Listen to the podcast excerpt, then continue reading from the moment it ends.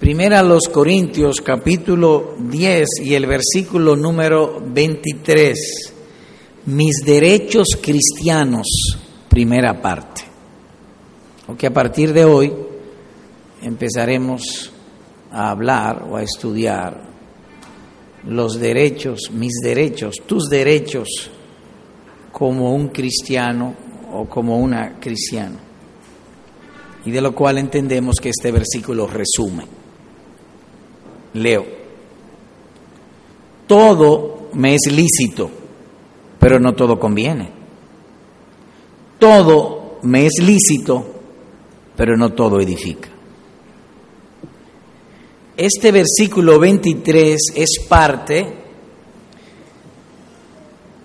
de un problema y su solución que surgió en aquella iglesia, en la iglesia de la ciudad de Corintio o la iglesia de los Corintios. Y en el pasaje pudiera verse que en la vida cristiana se dan o estamos expuestos al peligro de dos extremos. Por un lado, lo que le es suficiente que algo sea lícito para hacerlo. Si es lícito, yo lo hago. Y por el otro lado, lo que le parece si le conviene y es suficiente. Así que son dos extremos. Algunos son rígidos y otros son indisciplinados. Algunos son fuertes y otros son muy flojos. Y de ambos extremos debemos nosotros cuidarnos o apartarnos. Porque ambos extremos atentan contra la paz, el amor, la unidad y el crecimiento de la fe en la iglesia. Así que estamos expuestos a ambos peligros y eso fue verdad hace dos mil años en aquella iglesia y es verdad también hoy en día. El corazón humano sigue siendo el mismo. Ahora bien, si bien es verdad que cuando que esos dos extremos suelen darse, también es cierto que cuando un hombre o una mujer se convierte al Señor Jesucristo, por la gracia de Dios, esa persona pasa a ser miembro del cuerpo místico del Señor. Cuando decimos místico, significamos misterioso, que no se ve. Entiéndase que decimos, todos los verdaderos creyentes que están aquí pertenecen al cuerpo del Señor Jesucristo, pero eso no se ve, uno lo cree. Es un misterio. ¿Cómo es eso? ¿Cuál es el tendón? ¿Cuál es el hueso? ¿Cuáles son? Eso es un lenguaje comparativo, pero el punto es que toda vez que una persona se convierte, automáticamente, tan pronto usted ejerce fe en el Señor Jesucristo, es salvo, es perdonado, es justificado y pasa a ser miembro de ese cuerpo. Eso a su vez implica o está incluido que ha de vivir en mutua dependencia con los demás miembros del cuerpo o con sus hermanos. En términos bíblicos, Ninguno vive para sí mismo, es la sentencia divina. Vivimos en mutua dependencia. Y eso experimentamos cada día. Somos un cuerpo. Hay ocasiones que tengo necesidad de algo, llamo al hermano para que ore por mí. O cualquier otro tipo de ayuda. Hay ocasiones que necesito un consejo y llamo a un hermano para que me ayude qué debo hacer, cómo manejarme. Es decir, que somos un cuerpo y vivimos de mutua dependencia. Ahora bien, dentro del cuerpo, ¿cómo nosotros hemos de manejarnos? Y eso es lo que dice el versículo. Todo me es lícito, pero no todo conviene. Todo me es lícito, pero no todo edifica. Cuando voy a hacer algo, hay dos preguntas que debo hacerme. y de lo cual hablaremos en más detalle a medida que vayamos desarrollando el tema. Dos preguntas debo hacerme cada vez que voy a hacer algo. Si puedo hacer eso en toda circunstancia. Es decir, en cualquier circunstancia puedo hacer eso. Esa es la primera pregunta. Y la, la segunda pregunta es, ¿puedo hacer eso en esta circunstancia? Es decir, donde me, me encuentro ahora. Por eso el apóstol dice, todo me es lícito, pero no todo conviene. Todo me es lícito, pero no todo edifica la fe. No todo hace crecer la fe. No todo fortalece la fe, sería la idea. En resumen, que el ejercicio de los derechos y privilegios del, creyentes, del creyente sean regulados por la ley del amor y la conveniencia en la fe. Ese es el resumen de lo que vamos a tratar. O si se, ¿qué usted va a enseñar? En términos resumidos, que el ejercicio de los derechos y privilegios del creyente sean regulados por la ley del amor y la conveniencia. ¿Cómo estudiaremos este tema? Uno, vamos hoy a considerar el contexto de este versículo que se ha dicho pertenece a un contexto mayor. El contexto, como se ha dicho en otra oportunidad, es el contorno del texto. Contexto. Es decir, ¿qué está alrededor antes y después de este versículo. Así que se ha dado primero y lo que posiblemente agotemos el tiempo de hoy. Segundo, que el amor es la guía de mis derechos, o la frontera o los límites de mis derechos deben ser ejercidos en amor. Y tercero, lecciones prácticas sobre este punto. Así que empecemos con nuestro primer punto, considerando el contexto del versículo.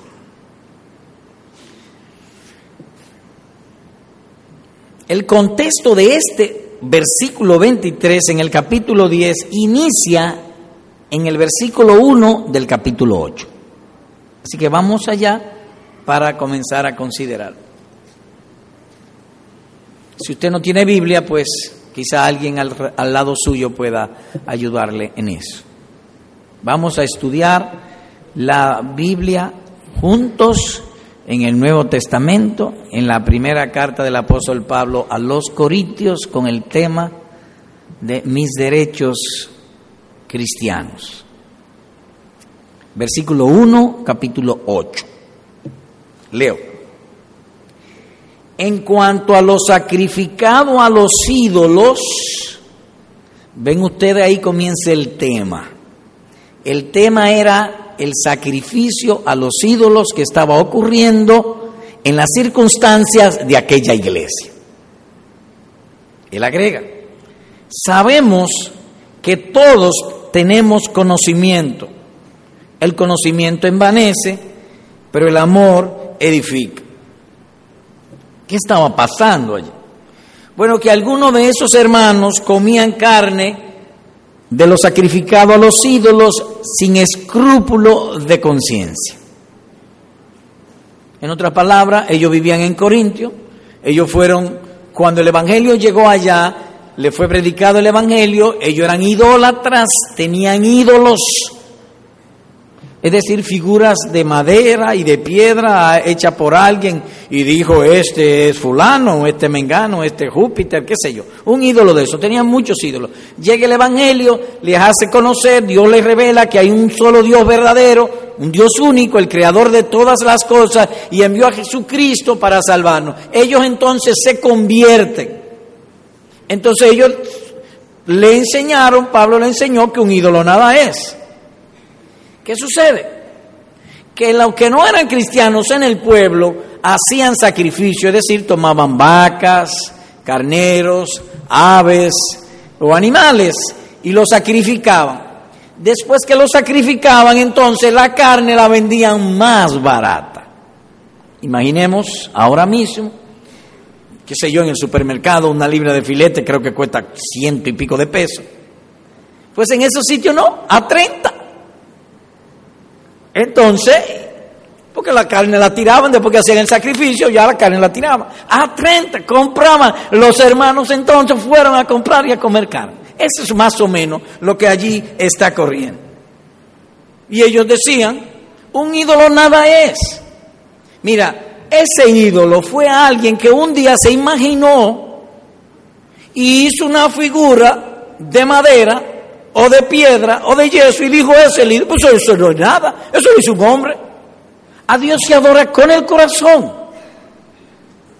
De manera que si mi corazón para mí es un pedazo de piedra, o un pedazo de palo, o un pedazo de madera, o un pedazo de yeso, eso no, ni me va a quitar santidad, ni me la puede dar, ni me va a hacer nada malo, ni me va a hacer nada bueno. Comamos la carne, aprovechemos el baratillo. Eso era lo que estaba sucediendo en aquella congregación.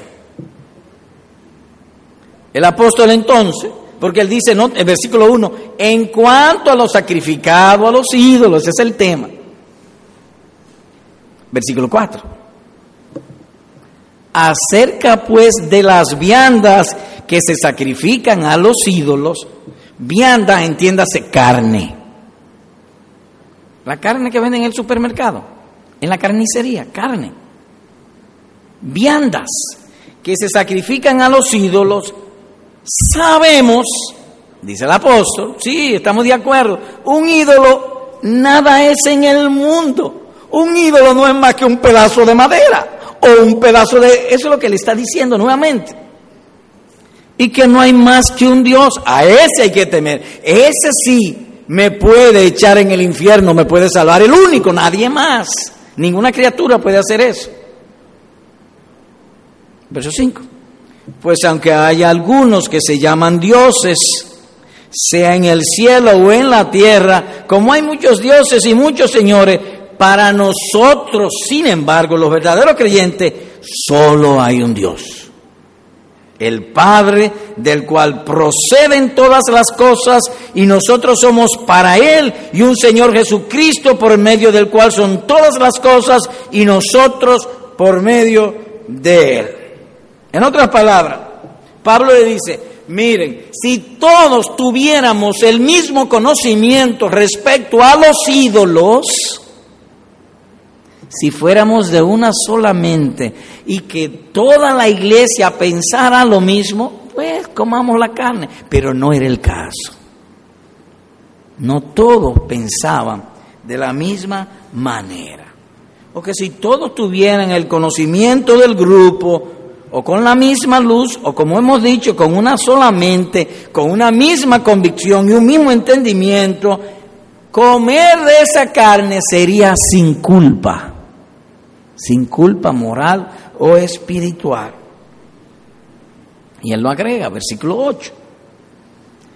Si bien la vianda, es decir, de esa carne que se sacrifica a los ídolos, no nos hace más acepto ante Dios, no no.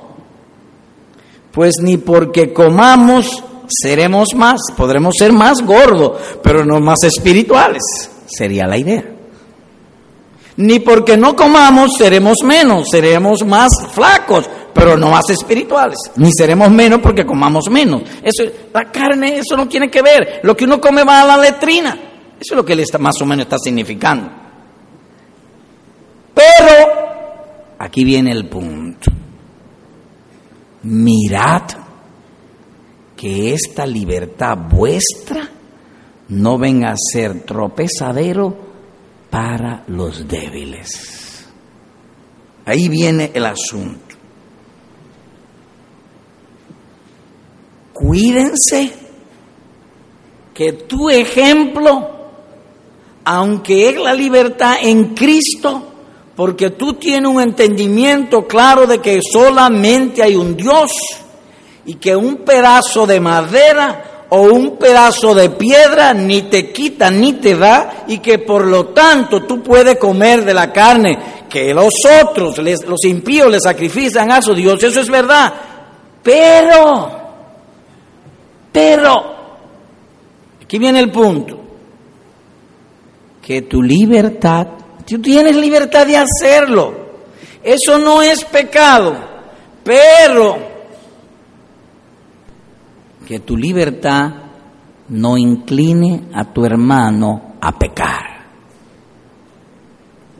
Tu libertad no lo va a hacer pecar, lo va a inclinar a pecar, que es diferente.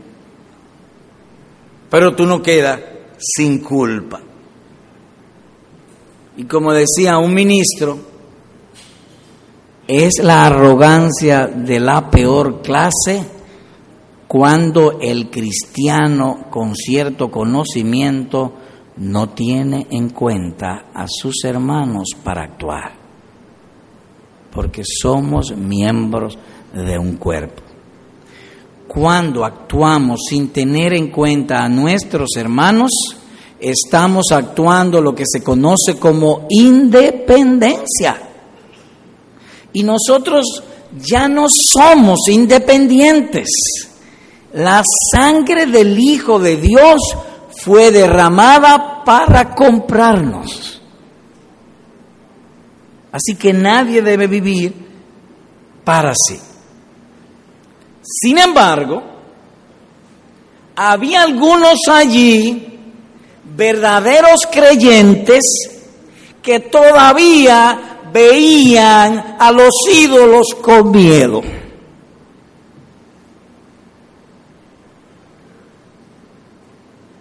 Me explico. Fue costumbre en nuestro país y en nuestras tierras que toda vez que pasábamos cerca de una iglesia católica romana, persinar. O pasaba un entierro y traían el, féretro, persinar. Yo no sé si a usted le ha pasado, pero después de convertido, que sobre todo recién convertido, uno pasaba por una iglesia y uno hacía, ¡ah! levantaba, levantaba la mano. En otras palabras, que la superstición seguía teniendo influencia en nosotros. De eso es que está hablando allí. O que el uso de mi libertad pudiera inclinar el otro a pecar, debilitarlo en la fe o peor aún, hundirlo en la superstición. Por eso dice el apóstol, mirad que esta libertad vuestra no venga a ser tropezadero para los débiles. Y llamo vuestra atención, mirad. Es un imperativo. Mirad.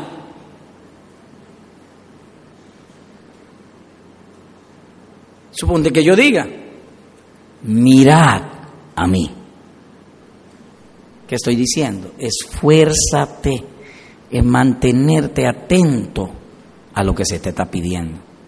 Entonces aquí eso mismo dice el apóstol a los que tienen cierto conocimiento, mirad, esfuérzate, que esta libertad vuestra no venga a ser trapezadero para los débiles, o que algo necesario como el comer y el ahorro, porque comprar la carne más barata o te la regalaban, o se la regalaban, quizás la vísceras se la regalaban.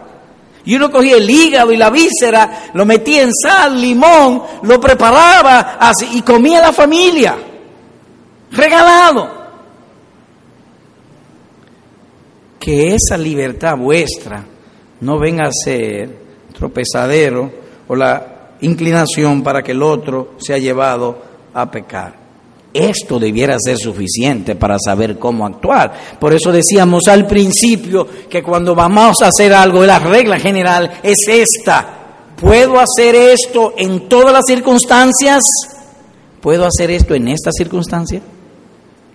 ¿Puedo yo comer carne? Sí, es una libertad comer carne. ¿Podían aquellos hermanos comer carne en esa situación a los ojos de los demás débiles? Debieran aguantarse o frenarse para que el otro no sea inducido a lo malo. O dicho de otro modo, que mi derecho cristiano no incline el prójimo a pecar es el fundamento de la libertad cristiana.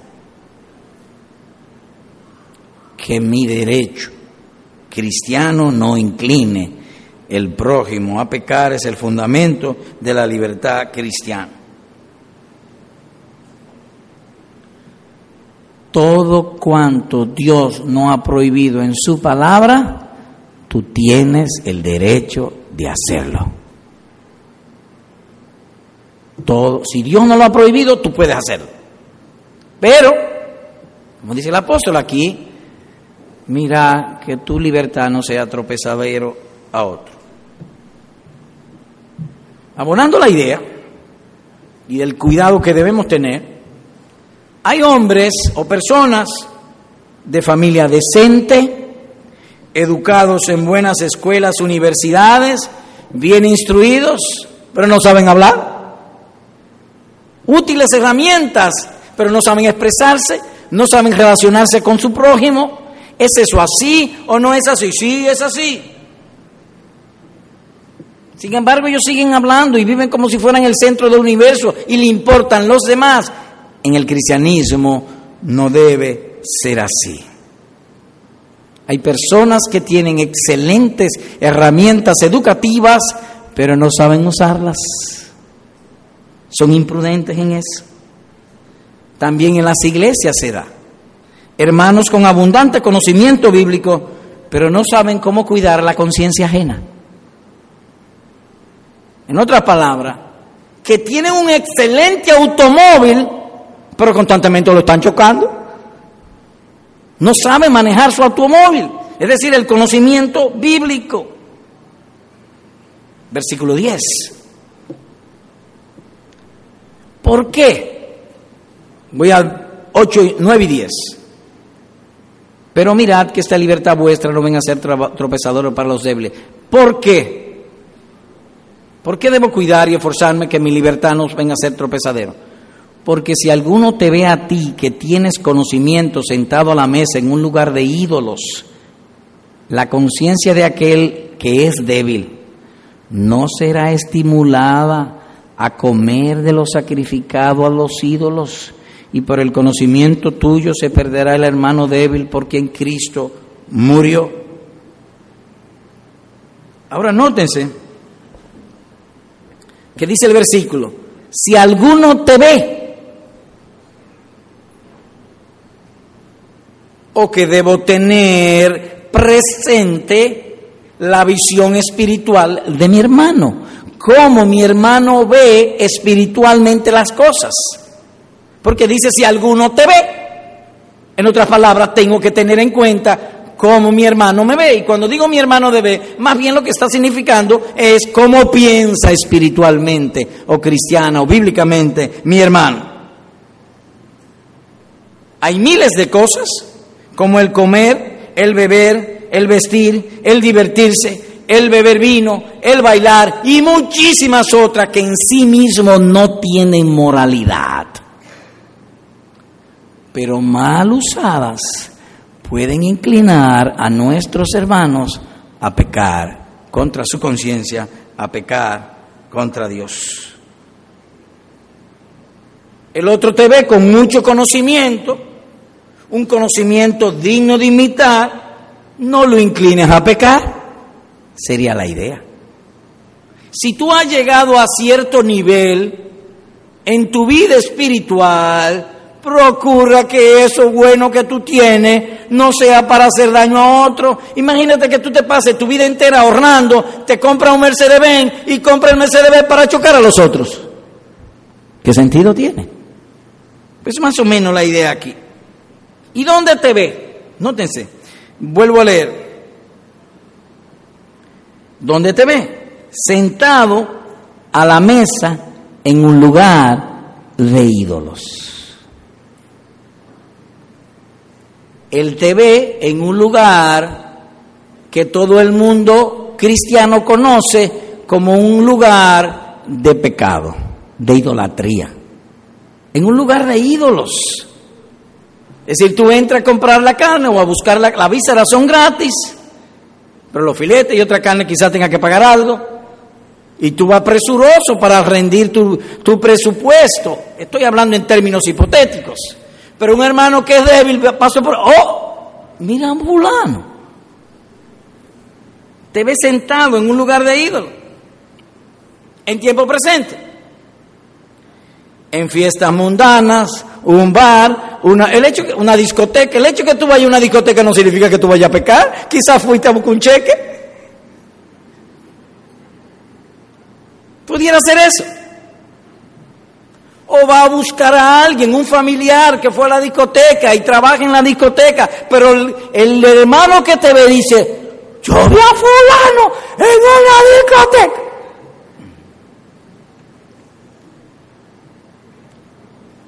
De manera que Pablo trae aquí un argumento de condescendencia maravilloso, porque la mayoría de todos nosotros todavía no ha alcanzado suficiente madurez espiritual para juzgar con justo juicio. Todavía no hemos alcanzado suficiente madurez para, alcanzar, para juzgar con justo juicio. Juzgamos muy a priori, pasamos juicio de condenación o de absolución sin ver todos los hechos. Eso es lo corriente en nosotros. Permítame ilustrarlo. Un caso real. Estoy hablando del juicio, del juicio por los ojos. En una iglesia, el pastor viene y está yendo como por atrás y ve uno de los diáconos. La iglesia pasaba a recoger las ofrendas con un una bolsa, un palo con una vara y al final una bolsa. Y entonces pasa, recogía la ofrenda y después iba para atrás a contarlo. Cuando el pastor va atrás, ve que uno de los diáconos hace así y mete la mano en la bolsa de la ofrenda, saca un billete para, voy a dramatizar, saca un billete de 20 dólares que se lo echa al bolsillo. El pastor lo manda a llamar. Dice, fulano, tú estás en pecado. Yo creo que tú tienes que renunciar al diaconado. Yo, sí, yo te vi robando dinero del Señor. ¿A mí? A ti mismo, ahí atrás. Vi cuando metiste la mano y cogiste 20 dólares y te lo metiste en los bolsillos. El hombre muy sabio, el diácono muy sabio, le dice al pastor, pastor, debió haberme preguntado primero. Debió haberme preguntado qué fue lo que hice. Mire qué es lo que yo hago. La gente aquí es muy dura para diezmar, la gente no diezma. Entonces yo cojo un billete de 20 dólares mío, lo meto de primero para que nadie se atreva a dar menos de 20 dólares. Y cuando termine yo cojo mi billete y me lo echo al bolsillo otra vez porque es mío. Pero el punto es que juzgamos sin averiguar. Aún los pastores pasamos juicio. Fue allá verdad en los Corintios y es verdad hoy día. Así somos. Así que, supóngase un hermano con la debilidad de un fuerte prejuicio, ve mi actuar imprudente y él es inclinado a hacer lo mismo, a pecar. Y dice el texto en el verso 11, oigan esto, voy a leer el verso 11 otra vez, dentro de lo que estamos hablando. Y por el conocimiento tuyo. Obviamente que se refiere al conocimiento espiritual, al conocimiento bíblico. Y aquí, por el conocimiento tuyo, está hablando en términos individuales, tu conocimiento, el conocimiento tuyo, no el de ustedes, el tuyo. ¿Qué va a pasar con el conocimiento tuyo? Bueno, El conocimiento tuyo te dio mucho trabajo, muchas oraciones, mucho esfuerzo. Hubo veces que tú estabas leyendo las escrituras o buenos libros o teología y de pronto no entiendes y ora a Dios que te dé el conocimiento y Dios te lo dio. Es el conocimiento que tú has crecido. Pero ese conocimiento, aun cuando sea valioso, puede ser manejado imprudentemente. Y es lo que dice el verso 11. Y por el conocimiento tuyo, y aquí lo triste, se perderá el hermano débil por quien Cristo murió. En otras palabras, que tú tienes un gran conocimiento, ese conocimiento te hace ser vivir más cerca de Dios, tu porción es Dios, tú quieres ir en la misma corriente que el Señor Jesucristo y ahora ese mismo conocimiento manejado de manera imprudente está en contra del propósito de Cristo, salvar. En lugar de salvar del pecado, está inclinando a los otros a pecar. Eso es lo que le está diciendo allí.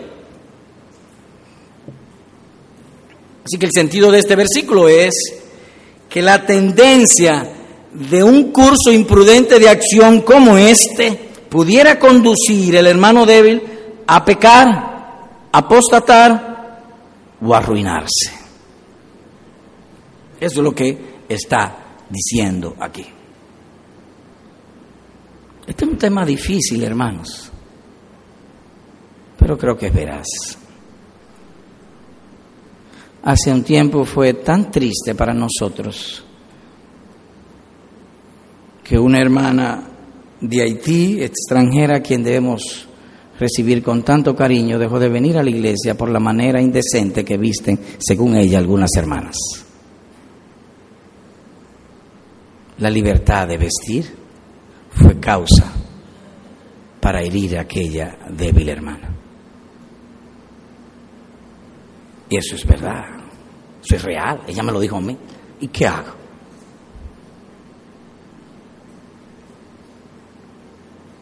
Hay personas que cuando ven hermanas con pantalón en la iglesia se escandalizan. Y miren, déjenme decir mi pensar, yo creo que la falda desaparece finalmente. A la larga lo que va a haber pantalones de mujeres, pero todavía no ha llegado. Porque ciertamente el pantalón es una prenda tan cómoda, tan práctica, tan fácil. Y yo no estoy diciendo que una hermana sea mala porque lo use, y mucho menos si lo usa apretado, allá ella. Quizá no hay pecado en eso, no creo que lo haya, pero cuídate, cuídate de que no incline a hermanas más débiles a pecar. Pero volvemos al texto. Pastor, dice aquí, usted leyó, el verso 11 dice, y por el conocimiento tuyo se perderá el hermano débil por quien Cristo murió. ¿Significa este texto que un verdadero creyente puede perderse? Bueno, no en ninguna manera. En todo el Nuevo Testamento no hay una declaración tal que un creyente verdadero pueda perder su salvación. Eso no existe en todo el Nuevo Testamento. De manera que, como no existe en el Nuevo Testamento, esto debe tener otro significado, que simplemente el significado que nos daría a una primera lectura. El ministro Albert Barnes, siglo XIX, 1800, por ahí, comentando sobre esto, dijo lo siguiente y creo que es muy apropiado para dar respuesta a la pregunta que se ha levantado. Así que cito sus palabras. Dijo él, notemos que el apóstol ha hecho una pregunta retórica o supuesta y no afirma que un justo pudiera perderse. No afirma. Lo que sí afirma es que si una cosa es hecha la otra le seguiría. Que si actuamos con imprudencia en esto, el efecto o consecuencia es un seguro perjuicio. En resumen, que procuremos no hacer nada que pueda traer perjuicio al hermano débil en la fe, termina la cita. En otras palabras, que procura que tú amas a, que tú que amas a Cristo y lo amas de todo corazón y ha crecido en conocimiento y en piedad, procura que el ejercicio de ese conocimiento no traiga consecuencias que debiliten la fe o inclinen al hermano, como hemos dicho, a la superstición. Eso es más o menos lo que está diciendo. Que si tú te comportas o actúas o manejas tu conocimiento bíblico de manera imprudente, su efecto es que te vas a encontrar en contra de la voluntad de Cristo, que es nuestra santificación o no, nuestra, eh, nuestro crecimiento en la fe. Sería la idea. Y si así haces, si, si te comportas de esa manera, tú te das cuenta que el uso, el ejercicio de tu derecho como cristiano pudiera traer ese perjuicio, entonces si tú lo haces, si te suspende ese acto, van para ti estos elogios. Esto ciertamente es aprobado delante de Dios, pues para esto fuiste llamado. Porque también Cristo padeció por nosotros, dejándonos ejemplo para que sigáis sus pisadas, dice Primera de Pedro capítulo 2, versículo número 21. Se destaca también allí que Pablo, en su escrito, eh, da una nota de precaución porque pudiera parecer que de una manera velada él esté prohibiendo ese tipo de sociabilidad o que está diciendo, mira, tú no puedes entrar a una discoteca, Tú no puedes entrar, qué sé yo, a un sitio que se conozca como de práctica mundana. Tú no puedes entrar a un burdel. Y, en verdad, de poder entrar podemos. Quizá yo soy carpintero y me han contratado para construir una casa de lo cual yo voy a sostener a mi familia en un burdel. Pues yo tranquilamente pudiera ir. Pero cuidado que el otro no se haga tropezar o no tropiece con eso. Nótense cómo él da esa nota en el capítulo 10, versículo 25 al 32. Leo, de todo lo que se vende en la carnicería, comed sin preguntar nada por motivos de conciencia. Un ídolo nada es. Es decir, Él no está prohibiendo comer esa carne. Eso es lo que Él está diciendo aquí. De todo lo que se vende, si tú en un dado momento tienes que entrar a una discoteca o si lo que sea, que, que no lleve culpa moral en sí, hazlo. Eso es lo que Él está diciendo allí.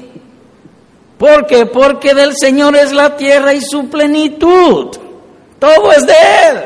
Y fue comprado en la sangre, en la cruz del Calvario, por la sangre de Cristo para que lo usemos con derecho de propiedad. Todo lo que limpio use en este mundo, un día va a tener que dar cuenta porque lo usó robado, sin derecho de propiedad. Solo los cristianos tienen derecho de propiedad. Versículo 27. Si algún incrédulo os invita y queréis ir de todo lo que os ponga delante, comer sin preguntar nada por motivos de conciencia, si un vecino hace una hora santa y tiene empanadas riquísimas al final y luego te van a dar jugo de limón y todas esas cosas, si tú quieres ir, ve y come. Eso es lo que está diciendo. Pero, versículo 28. Si alguno os dijere, esto fue sacrificado a los ídolos, no lo comáis por causa de aquel que lo declaró y por motivos de conciencia, porque el del Señor la tierra y su plenitud. La conciencia digo, no la tuya, sino la del otro. Pues ¿por qué se ha de juzgar mi libertad por la conciencia de otro? En otra palabra, es preferible abstenerte a que el otro juzgue tu libertad por la conciencia de él. Es preferible abstenerte y así tú estarías honrando a Cristo. Eso es más o menos lo, lo que le está diciendo.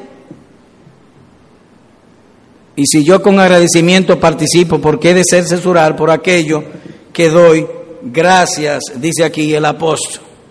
Si pues, y aquí resume, pues, una conjunción causal, coméis o bebéis o hacéis otra cosa, hacedlo todo para la gloria de Dios.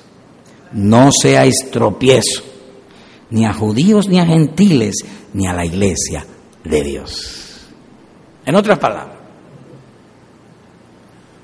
todo, absolutamente todo lo que Dios no ha prohibido, tú tienes el derecho, el privilegio y libertad de hacerlo. Lo tienes. Pero con esta coletilla, no seáis tropiezo ni a judíos, ni a gentiles, ni a la iglesia de Dios. No seáis tropiezo ni a incrédulos, ni a creyentes. ¿Podemos beber vino? Sí. ¿Qué moralidad tiene el vino? Ninguna. Pero pudiera ser que la persona que te lo esté brindando para él, si un, mira, fulano di que evangélico y toma vino. Si él piensa así, pues no lo tomes. Por causa de su conciencia, no la tuya. Así que de estos textos que hemos leído, se pueden traer algunas lecciones o algunas observaciones o más bien inferencias de lo que teológicamente se conoce como la libertad cristiana. He dicho teológicamente. Cuando digo teológicamente me estoy refiriendo a esto. Hay términos que no están literalmente en la Biblia, pero el concepto sí está en la Biblia. Por ejemplo, pecado original, eso usted no lo va a encontrar en la Biblia, pero el concepto sí. Entonces, pecado original es un término teológico, es decir, de algo que está en la Biblia, no con el mismo nombre, y entonces uno puede usarlo. La Trinidad, eso, la palabra no está en la Biblia, pero el concepto sí. Entonces hay un concepto que se llama libertad cristiana o libertad de conciencia, según hemos estudiado. Eso significa, en breve, lo siguiente, que el cristiano está en libertad de hacer, de comer, de beber, de vestir, todo cuanto Dios no ha prohibido en su palabra. A eso se llama libertad cristiana. Pero debemos hacerlo de tal manera que no incline mi prójimo a pecar.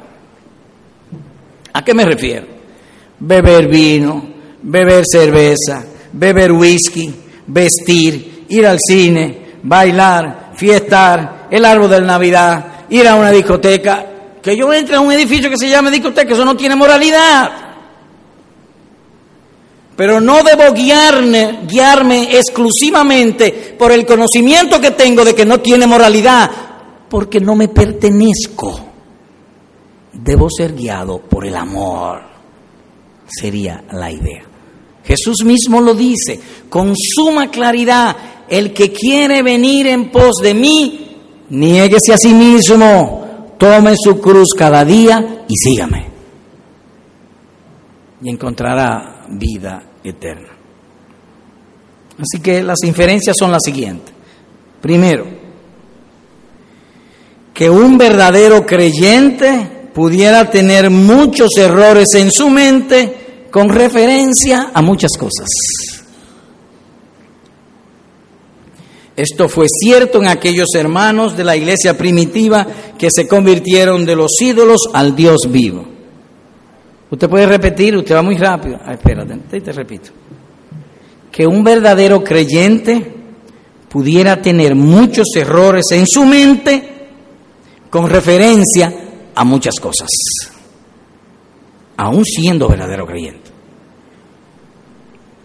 fue cierto de aquellos hermanos que se convirtieron de los ídolos a Dios. Y es cierto hoy en día de muchos recién convertidos. Es notorio que cuando una persona se convierte, una de las, de las primeras cosas que dice, ¿qué se puede hacer? ¿Qué no se puede hacer? Porque hay muchas cosas que él ignora.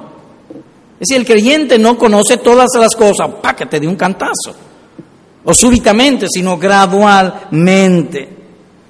Lo cierto es que antiguas opiniones, prejuicios y aún supersticiones permanecen largo tiempo en sus mentes, de tal manera que influyen en la región de su piedad y devoción a Dios. Lo que conocemos como prejuicios. Permítame ilustrar. Estando en la escuela, todos los viernes la maestra de lenguaje y de gramática escogía un párrafo y nos ponía a leerlo públicamente para enseñarnos a leer y tener buena dicción. En muchas oportunidades, el libro de lectura yo lo cogí en mi mano derecha, en muchas oportunidades. Arocha, mano izquierda, así, profesor. Y lo ponía en la mano derecha y leía, y así con todos los estudiantes. Y eso permanece por largo tiempo. Yo tengo 40 años o más que salí de la escuela y hoy al dirigir un himno cogí el himnario con la mano derecha y sentí una incomodidad en mi cabeza. Arocha para la mano izquierda. Ah, sí. No estoy diciendo si eso está relacionado con la fe o no, pero hay cosas relacionadas con la fe que aún después de creyente gravitan sobre nuestra vida espiritual. A eso me refiero, aún siendo verdaderos creyentes. A mí me metieron tanto miedo cuando era pequeño que los muertos salían, que aún a veces después de grande, a veces me da, voy a salir a la oscuridad y siento cierto temor. Salen los muertos, de ninguna manera. De ninguna manera. Si salen los muertos estaría apostatando de la fe. Pero surgen esas cosas en la mente. Y así hay muchos prejuicios en nuestras vidas que gravitan sobre nosotros. Pensamientos corruptos, mundanos, terrenales, no se destruyen tan rápido.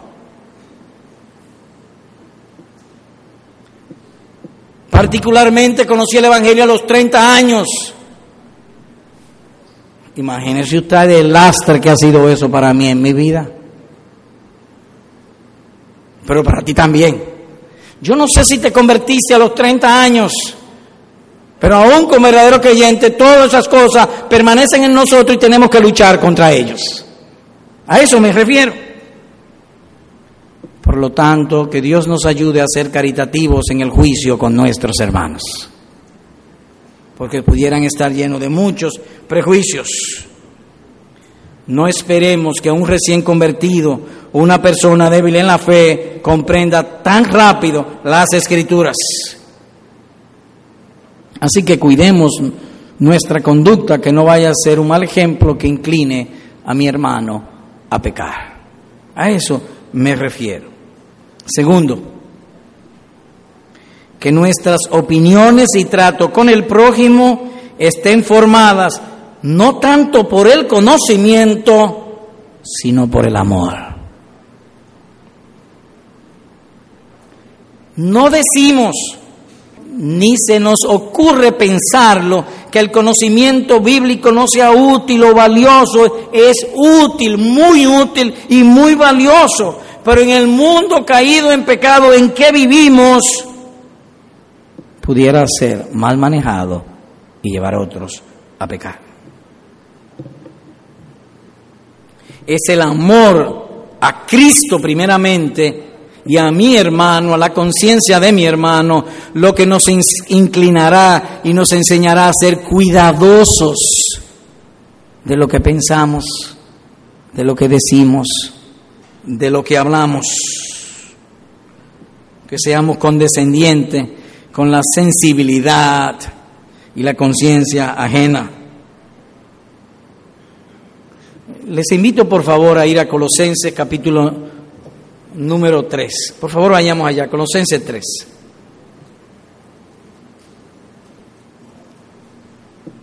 Leo versículos 12 al 15.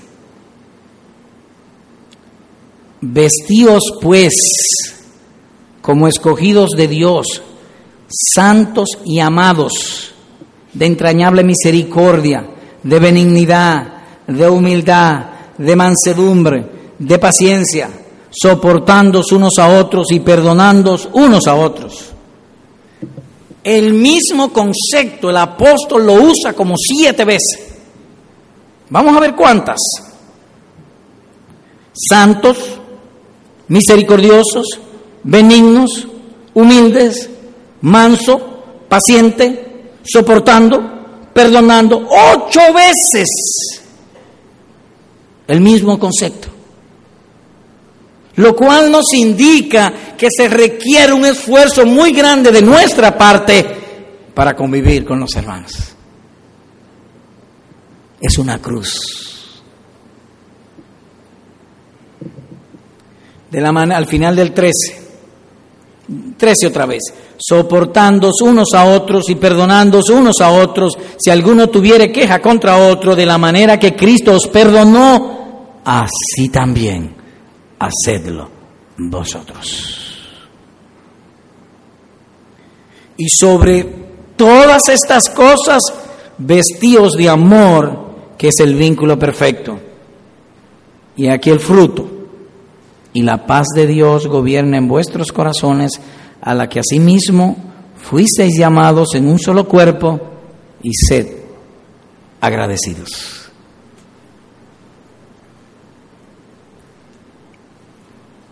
Sería una ofensa contra Cristo que uno lleve a Él una obediencia desnuda. La obediencia hay que vestirla con gozo, según dice el Salmo, el Salmo 2, versículo número 11. Entonces lo que está diciendo aquí es, tratemos que nuestro trato con el prójimo, en la relación con el prójimo, no sea un mero trato, que el trato esté vestido en amor. Estoy leyendo las escrituras, no estoy diciendo que yo soy así, porque no lo soy. Esforcémonos pues para honrar esa oración que hacíamos con tanto fervor y entusiasmo en esta mañana. Sé tú mi porción. Que tú seas mi porción. Hermanos amados, es mil veces preferible, mil veces preferible un, buen, un hombre de buen corazón que otro lleno de conocimiento, que otro con cabeza llena de conocimiento bíblico. Dios nos multiplique y nos haga crecer en el conocimiento de las Santas Escrituras, sí, que nos haga crecer en ello. Pero sobre todo pidamos al mismo tiempo que nos dé un corazón recto y bueno. Ambas cosas. Tercero y final.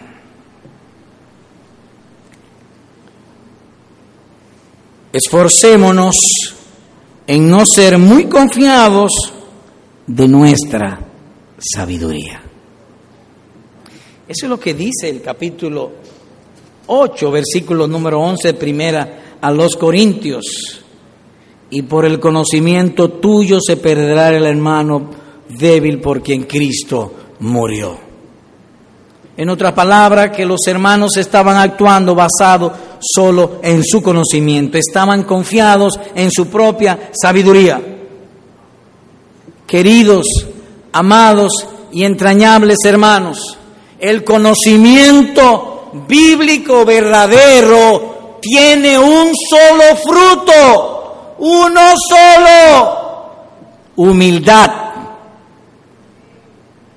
y no otro. Mientras un hombre más conozca la mente de Cristo, será más humilde. Cuando uno lee las Santas Escrituras y la historia del pueblo de Dios sobre la tierra, los hombres más sobresalientes en la fe, con mucho conocimiento de la mente y voluntad de Dios, eran más humildes. David es caso de eso. Varón conforme al corazón de Dios y no hubo un hombre tan humilde como él.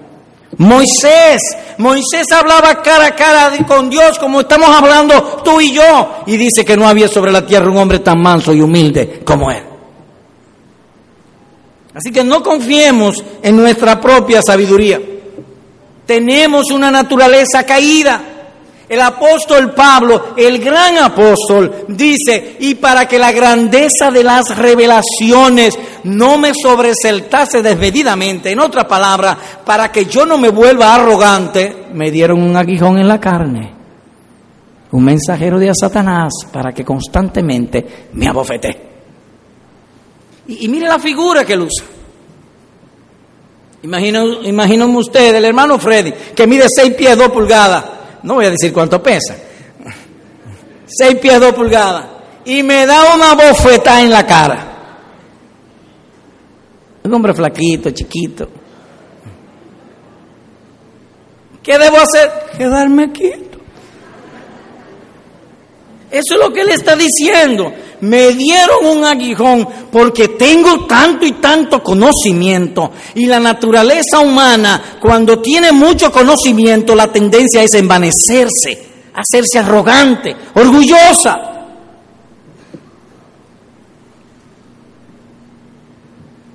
Dios resiste a los soberbios y da gracia a los humildes. Así que la sustancia de todas estas direcciones se resume en nuestro texto. Todo me es lícito, pero no todo conviene. Y a seguida el escritor divino lo ilustra. Todo me es lícito, pero no todo edifica.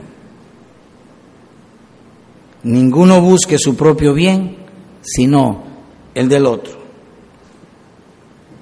En otra palabra, que todo lo que es indiferente, es decir, todo lo que Dios no prohíbe, no estamos hablando, por ejemplo, pecado, matar o robar, Dios lo prohíbe claramente, no hurtarás, no matarás, no estamos hablando de eso, estamos hablando de cosas del diario vivir, que no tienen moralidad en sí mismo que yo puedo usarlo. Todo en ese sentido me es lícito, pero no todo conviene para la gloria de Dios, para el cultivo del amor, para el crecimiento en la fe, para el progreso del Evangelio. Eso es más o menos lo que él dice, o no edifica. Y esto que estamos hablando es un principio de vida cristiana. El ministro W. Van Wilder, William Van Wilder, comentando sobre esto, dijo lo siguiente. Voy a citar, a leer sus palabras. Leo.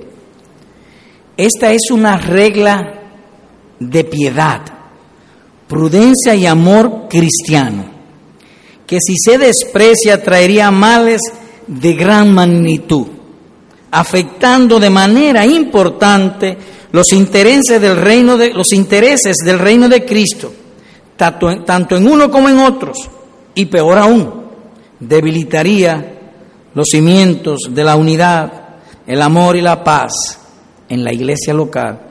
Termina la cita. ¿Qué vimos hoy? Bueno, hemos empezado a estudiar lo que se ha titulado Mis derechos cristianos. Lo que también algunos llaman la libertad de conciencia o libertad cristiana. Otra, otra palabra, que todo cuanto Dios no ha prohibido, el cristiano tiene libertad de hacer. No obstante, todo hemos de cuidar que nuestra libertad no sea tropiezo a otros o que no incline nuestro prójimo, que no lo incline nuestro prójimo al pecado.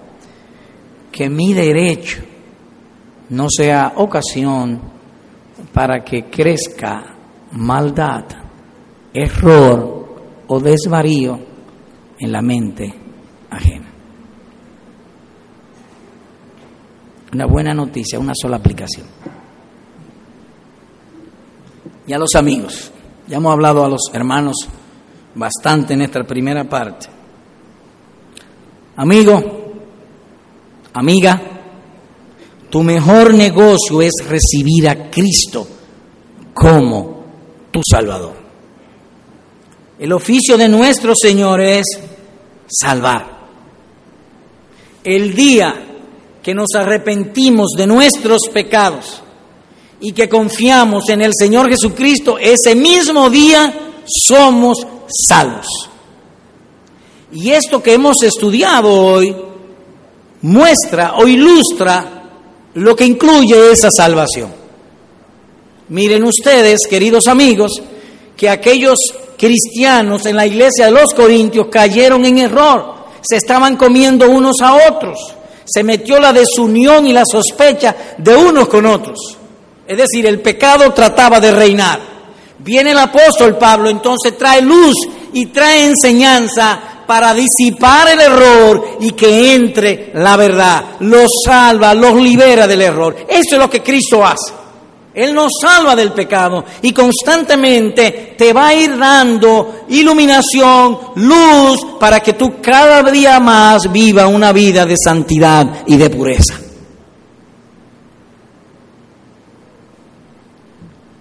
De modo que no pienses que tú tienes que conocer mucha Biblia para convertirte. No. Todo lo que tú necesitas confiar es confiar en Cristo. Nada más.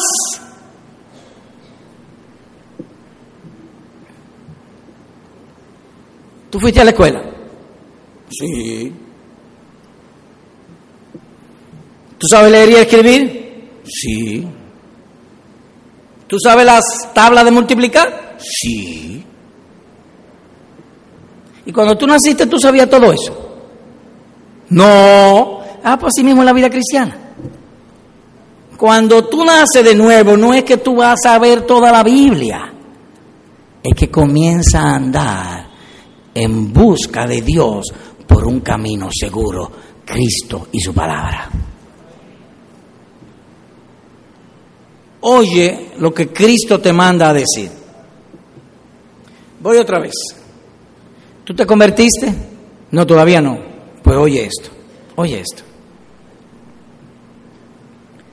No envió Dios a su Hijo Jesucristo al mundo para condenar al mundo, sino para que el mundo sea salvo por él. Cristo no vino a condenar, Cristo vino a salvar. Te salva tan pronto crees en Él de la ira de Dios y te adopta y te perdona, te justifica y tú pasas a ser hijo de Dios. Y así como un día tú naciste en este mundo sin saber nada y dependía de otro, así también se nace de nuevo. La diferencia, si te conviertes ahora, la diferencia entre tú y yo, para citar un caso, es simplemente 30 años de edad. No que yo tengo 30 años, que tengo 30 años en el Evangelio. A eso me refiero. Vas a ir creciendo. Así que vuelvo otra vez sobre ti. Cristo no vino para condenarte, Cristo vino para salvarte. Salvarte del pecado, de la culpa, de la culpa y de la consecuencia del pecado. La consecuencia del, pecado es el infierno. Así que con toda amabilidad y ternura te llamo en esta hora y en tu asiento. Señor, perdona mi pecado. Pero tú dirás, ¿y cuál es mi pecado? Que tú has vivido sin tener en cuenta a Dios. Pídele que te perdone, que te haga nacer de nuevo y que te haga crecer en la gracia y el conocimiento de Él. Amén.